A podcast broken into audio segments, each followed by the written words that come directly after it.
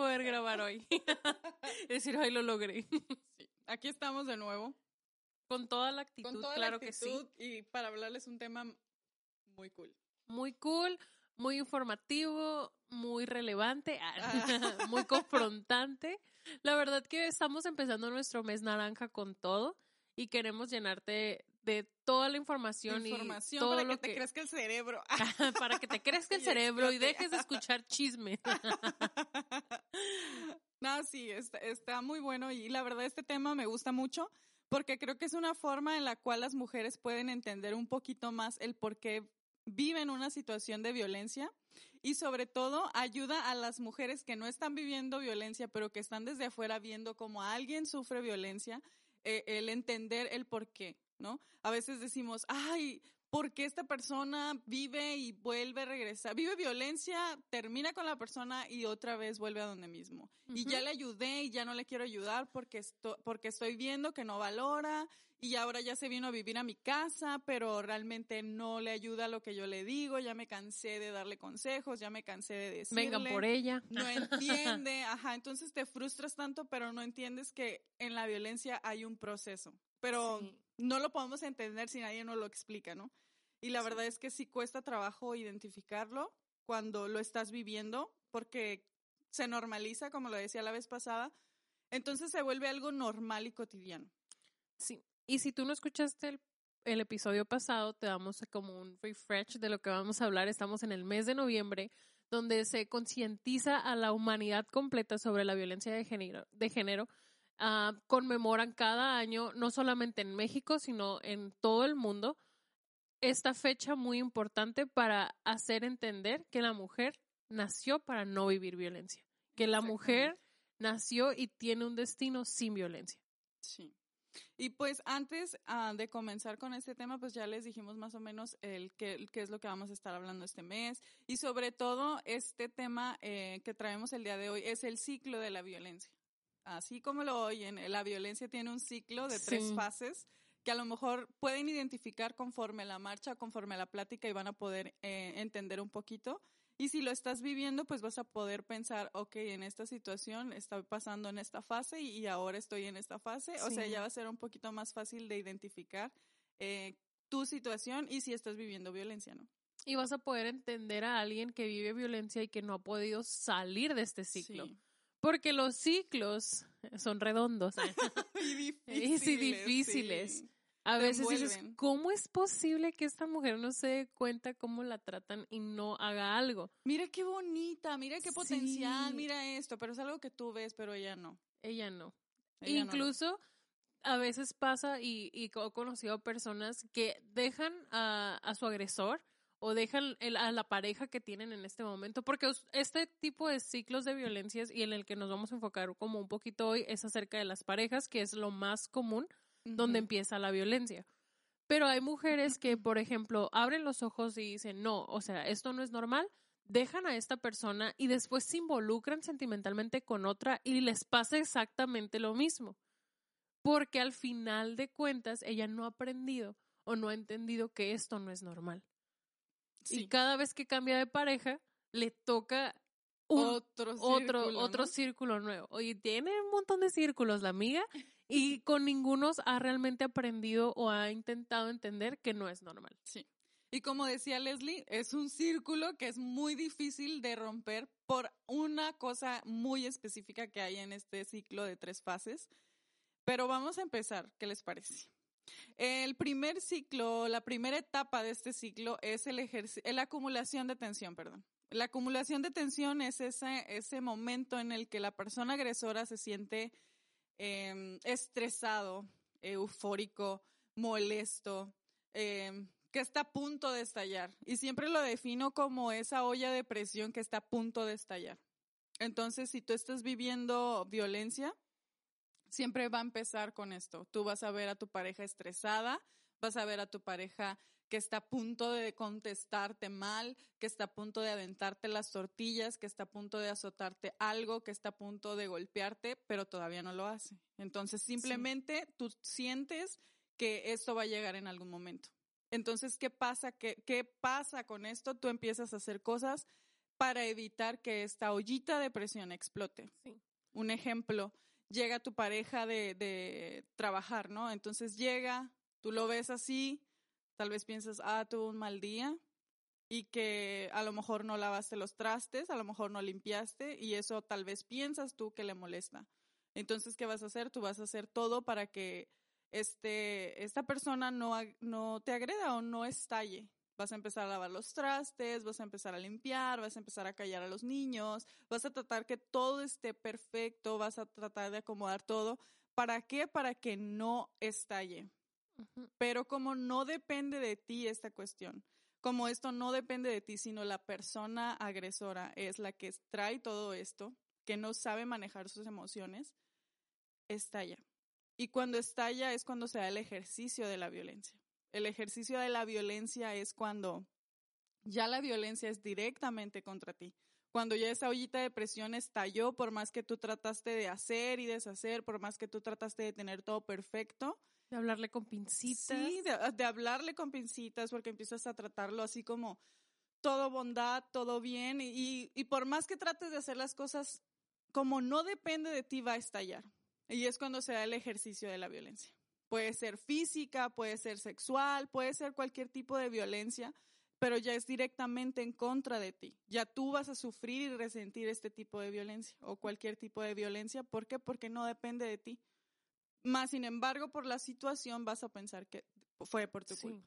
Entonces, Y realmente él lo, el agresor lo maneja como es tu culpa, porque yo estaba teniendo un mal día y mira Y lo que tú hiciste. viniste y remataste con tus comentarios o con lo que tú hayas Con tu hecho. existencia. Sí, entonces es algo que, que pasa comúnmente. Entonces, primero es la acumulación de tensión. Esta ollita de presión empieza a crecer y a crecer y a crecer.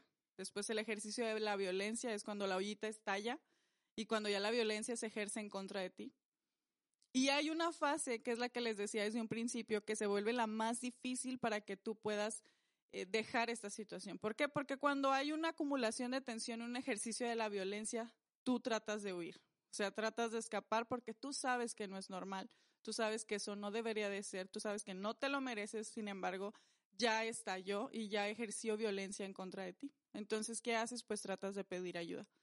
Tratas de buscar ayuda con tus familiares, con tus amigos, le cuentas a alguien lo que pasaste, lo que te hizo, lo que a lo mejor él eh, había hecho anteriormente, pero que tú no te habías atrevido a decirlo, es cuando ya lo hace. Y ves cuando recurres a pedir ayuda, presentas denuncias tal vez, te armas de valor y te vas del lugar. Pero ¿qué pasa? La fase que lo vuelve más difícil este ciclo de violencia es la luna de miel. ¿Por qué? Porque es cuando el agresor se da cuenta que excedió sus fuerzas, que excedió sus límites, que excedió su forma de actuar y es cuando va a decir, y, ok, entonces voy a ir, voy a pedir perdón y voy a decir que no va a volver a pasar. Pero como no hay un, no hay un cambio en nada, no hay un tratamiento ahora sí, que en estas situaciones de violencia no se hizo absolutamente nada, va a volver a ser lo mismo. Generalmente cuando hay una luna de miel, no sé, ahorita con redes sociales ya es más común, ¿no? Suben fotos juntos contigo para recordarte los buenos momentos. Te amo tanto. Te amo, eh, te- no sé, a lo mejor te lleva chocolates, te lleva flores, te lleva cartas, se vuelve el hombre del cual tú te enamoraste, incluso mejor. O sea, mejorado. voy a mejorar en todo. Voy a darte lo mejor que tú te mereces. para perdóname. que veas que hay un sí. cambio, para que veas que de verdad estoy haciendo un cambio para que veas que de verdad estoy arrepentido. Pero como no hay un tratamiento de esta situación ni de este agresor, no va a haber un cambio real. Va a ser un cambio nada más únicamente para volver a tener el control que tuvo antes. ¿Y qué va a pasar? Es cuando la mujer desiste o cuando tú, si estás viviendo violencia y ya huiste, desistes de toda la ayuda que te dieron y es cuando dices, no, mejor me voy a regresar porque de verdad tengo esperanza de que haya un cambio. Entonces regresas a ese ciclo violento una vez más y se vuelve a repetir. Puede pasar una semana, pueden pasar dos semanas, incluso puede pasar un mes, incluso pueden pasar horas, pero otra vez va a ser lo mismo. Va a haber de nuevo acumulación de tensión, de nuevo ejercicio de violencia y de nuevo luna de miel. Pero ¿qué pasa conforme va pasando los años? Conforme pasan los años, como no hay una consecuencia de la actitud del agresor y eh, de tu parte como mujer o como víctima de esta situación, pues se va a volver a repetir. Pero no solo eso, sino que ahora este ciclo se le va a eliminar la luna de miel. O sea, ya no va a haber perdón, ya no va a haber soy mejor. O sea, ya ahora es completamente consciente de que te está dañando y realmente ya no le importa. Ya no le importa quedar bien contigo porque sabe que te tiene. Porque sabe que tiene el control, porque sabe que no te vas a ir porque ya lo hiciste antes y regresaste. Entonces, ahora sí que ya sabe cómo manejar la situación y Incluso realmente lo puede usar, lo empieza a usar en contra tuya, como diciendo, ah, pero no te quedaste cuando pudiste, no te fuiste cuando pudiste irte, tú eres la que está regresando como sabías que yo era, yo no voy a cambiar mi forma de ser. Y ese ciclo se va a repetir y repetir y repetir. Y en el caso de la violencia, y esta es la mayor conciencia que debemos de hacer, de que tiene un extremo a otro y de que constantemente aumenta. Ahora, si a lo mejor en el primer momento fue un jalón, fue un o insulto. que empieza como no te pongas esa ropa. Ni siquiera fue un insulto, ni siquiera fue un comentario, ¿no? Estoy así por cómo te vistes. Estoy así por cómo hoy me miraste. Estoy así porque ya no me hablas como me hablabas. O sea, y ellos lo convierten o el agresor lo convierte en que tú eres el problema y que él es la víctima de tu actitud de que tú fuiste la que empezó, de que tú fuiste el que lo provocó y no va a cambiar porque él no está tomando un tratamiento para reconocer que él tiene problemas de ira, que tiene problemas en sus emociones, que tiene problemas psicológicos y no va a pasar porque te va a hacer sentir que tú eres la que es culpable y que tú tomaste la decisión de estar con él. Eso es durante el ejercicio de la violencia. Pero en la luna de miel lo que te va a hacer pensar es que tú puedes ayudarlo a cambiar. Sí. Es lo que te va a decir y que te necesita para poder hacer ese cambio. Pero la realidad es que únicamente es para tener el control que antes tenía. Entonces, no, no olvides que este ciclo va a repetirse hasta que tú digas alto hasta que tú digas hasta aquí ya. Hasta que pongas límites. Porque va a seguir aumentando y aumentando y aumentando. Y no solo eso, sino ya no va a haber tiempo feliz. Y yo sé que la gran mayoría de las mujeres piensa en que ah, de verdad va a haber un cambio. de verdad las mujeres tienen esperanza de que hay un cambio porque conocen en la luna de miel al hombre del cual se enamoraron. Porque así fue como lo conocieron. Entonces creen que en algún momento van a tener de nuevo esa relación estable, de nuevo esa relación bonita, pero si no recibes atención y estás viviendo esta situación de violencia, difícilmente la vas a tener sin ayuda. Puedes tardarte un mes, puedes tener una relación bonita durante un mes, pero después de ese mes va a volver a ser lo mismo, porque no hay un cambio real, no hay un cambio permanente, solamente es temporal durante un corto tiempo de mantener el control. Y si tú en este momento estás pasando por una situación así, tienes que entender que tú no tienes la ayuda para ayudar a una persona que no quiere cambiar. Y él puede decirte, es que yo te necesito, es que yo te fui infiel porque no estabas conmigo, porque no me dabas atención, necesito de ti para que yo no caiga de vuelta en este tipo de cosas. No eres su salvadora. Y va, podemos decirte alguna frase que a lo mejor y se escucha un poco egoísta, pero tú tienes que pensar en ti y en cómo tú salir de este ciclo y no tratar de ayudar a alguien. Si él quisiera ayuda, él pudiera pedir ayuda en muchas más partes y no solo contigo.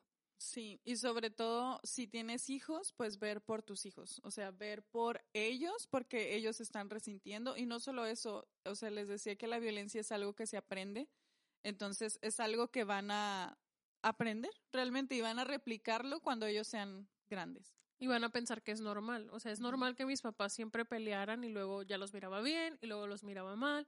Miraba a mi mamá constantemente triste, pero después tenían temporadas felices.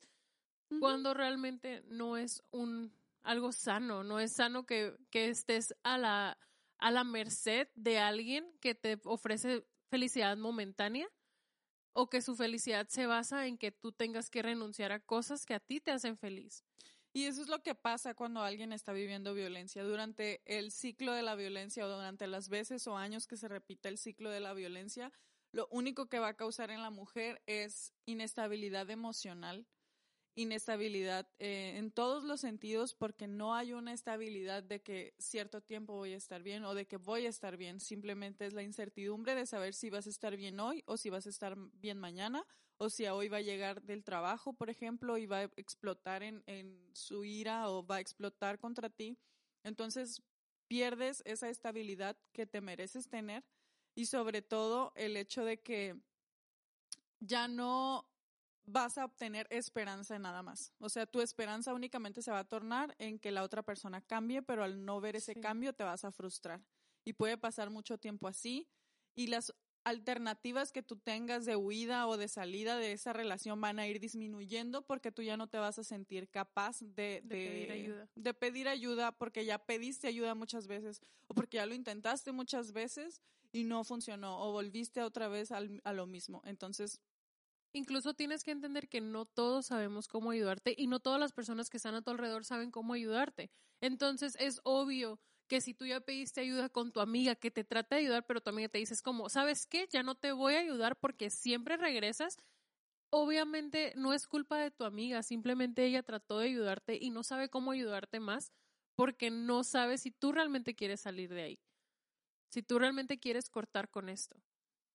También podemos ah, dar varios ejemplos de, por ejemplo, una persona, una, una pareja que sufre, a lo mejor el agresor sufre alguna adicción, ya sea, complica la situación. ya sea alcoholismo, drogas, cualquiera de las adicciones que puedan ponerte en riesgo, también tienes que entender que esa persona necesita rehabilitación y no puedes estar con una persona que al, que al momento de él actuar a sus adicciones o seguir con sus adicciones te pone en riesgo y pone en riesgo tu vida. Porque ahora no solamente vas a, se está tratando algo emocional, sino algo que tú no puedes resolver, que es algo ya médico, que es algo que ya es un tratamiento, pero él te va a seguir haciendo sentir que necesita de ti y pero que necesita de la droga porque si no, no puede ser una persona buena. Y ah, incluso hay varios casos donde la mujer termina siendo adicta junto con él, porque le dice, es que ocupo esto para vivir y ocupo esto para vivir y mira, hay que hacer esto y ella empieza a ayudarle a conseguir droga. O sea, me estoy yendo como que a otro extremo, pero tienes que entender esas pequeñas señales que te demuestran que no estás a salvo. Sí. Entonces sí es importante que si tú estás viviendo una situación así y ya te fuiste, ya tomaste la decisión de irte, estás haciendo lo correcto la gran mayoría de mujeres cree que está haciéndolo mal, que está siendo egoísta, pero la realidad es que no estás siendo egoísta, estás viendo por ti, estás viendo por tu familia, si es que tienes familia. Entonces no es egoísta, al contrario, es una buena decisión.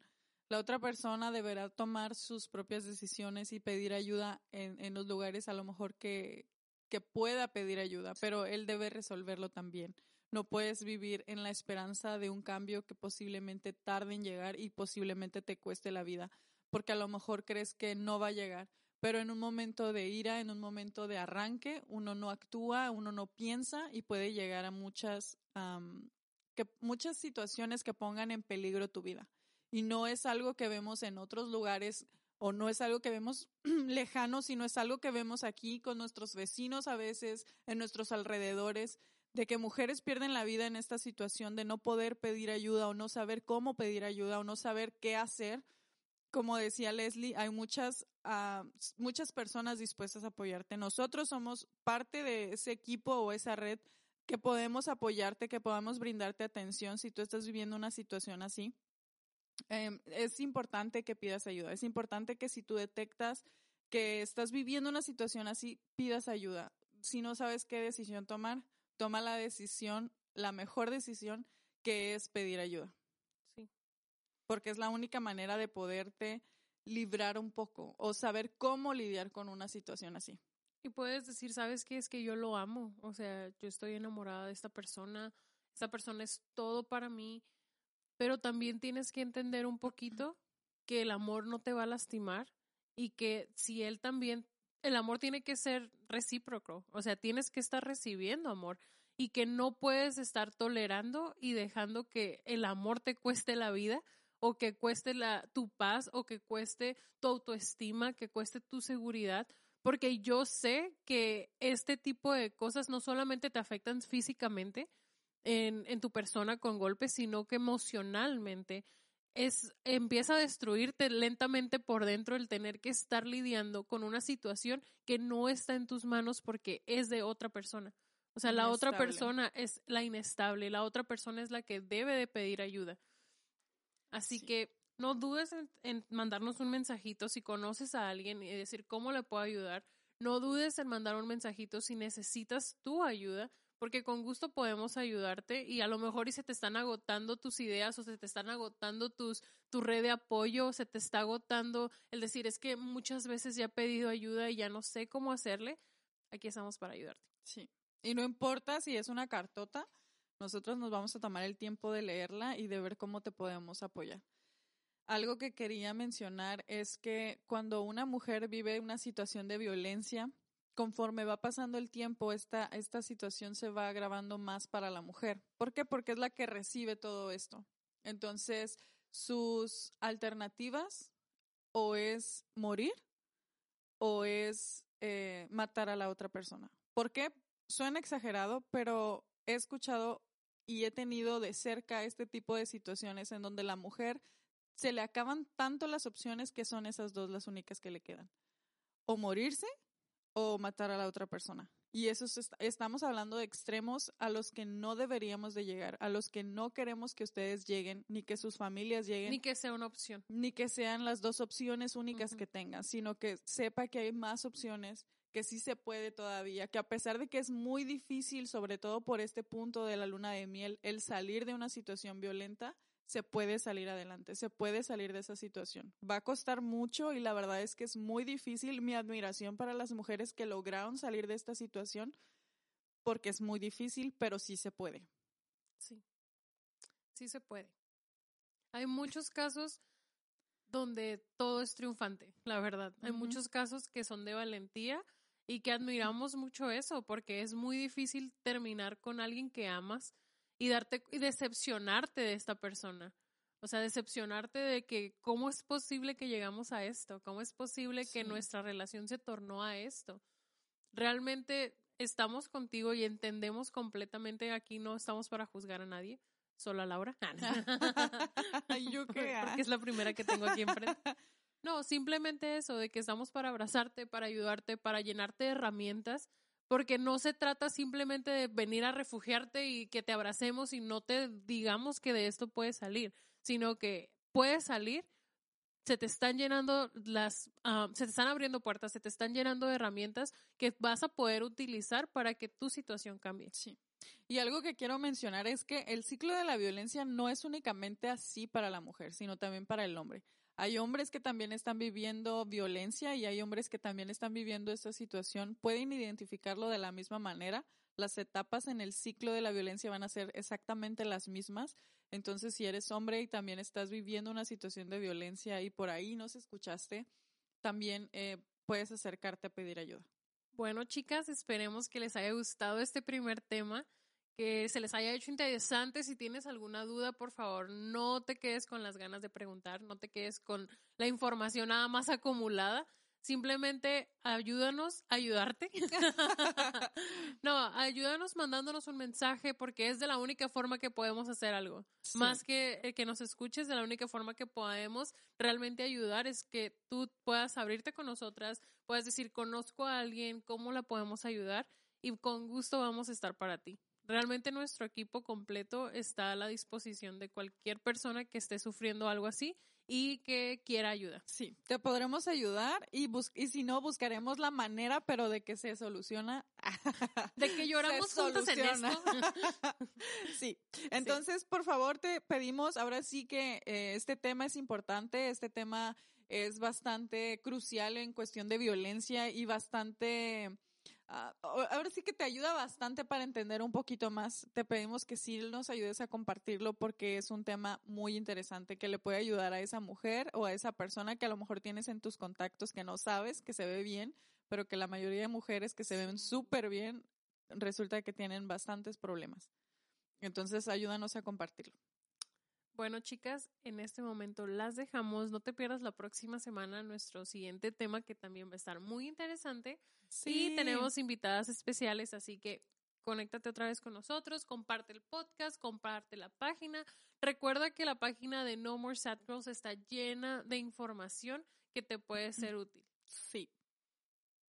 Y pues, Laura confirmó por dos. por 2.0. Pero sí, vamos a volver la siguiente semana con otros temas que te pueden interesar y sobre todo con ejemplos. Nos gustan mucho los ejemplos, ah, entonces vamos a tener muchos ejemplos. Ya saben que aquí siempre nos gusta exponer nuestra vida y en algunos temas pues vamos a exponer la vida de las demás. Sí.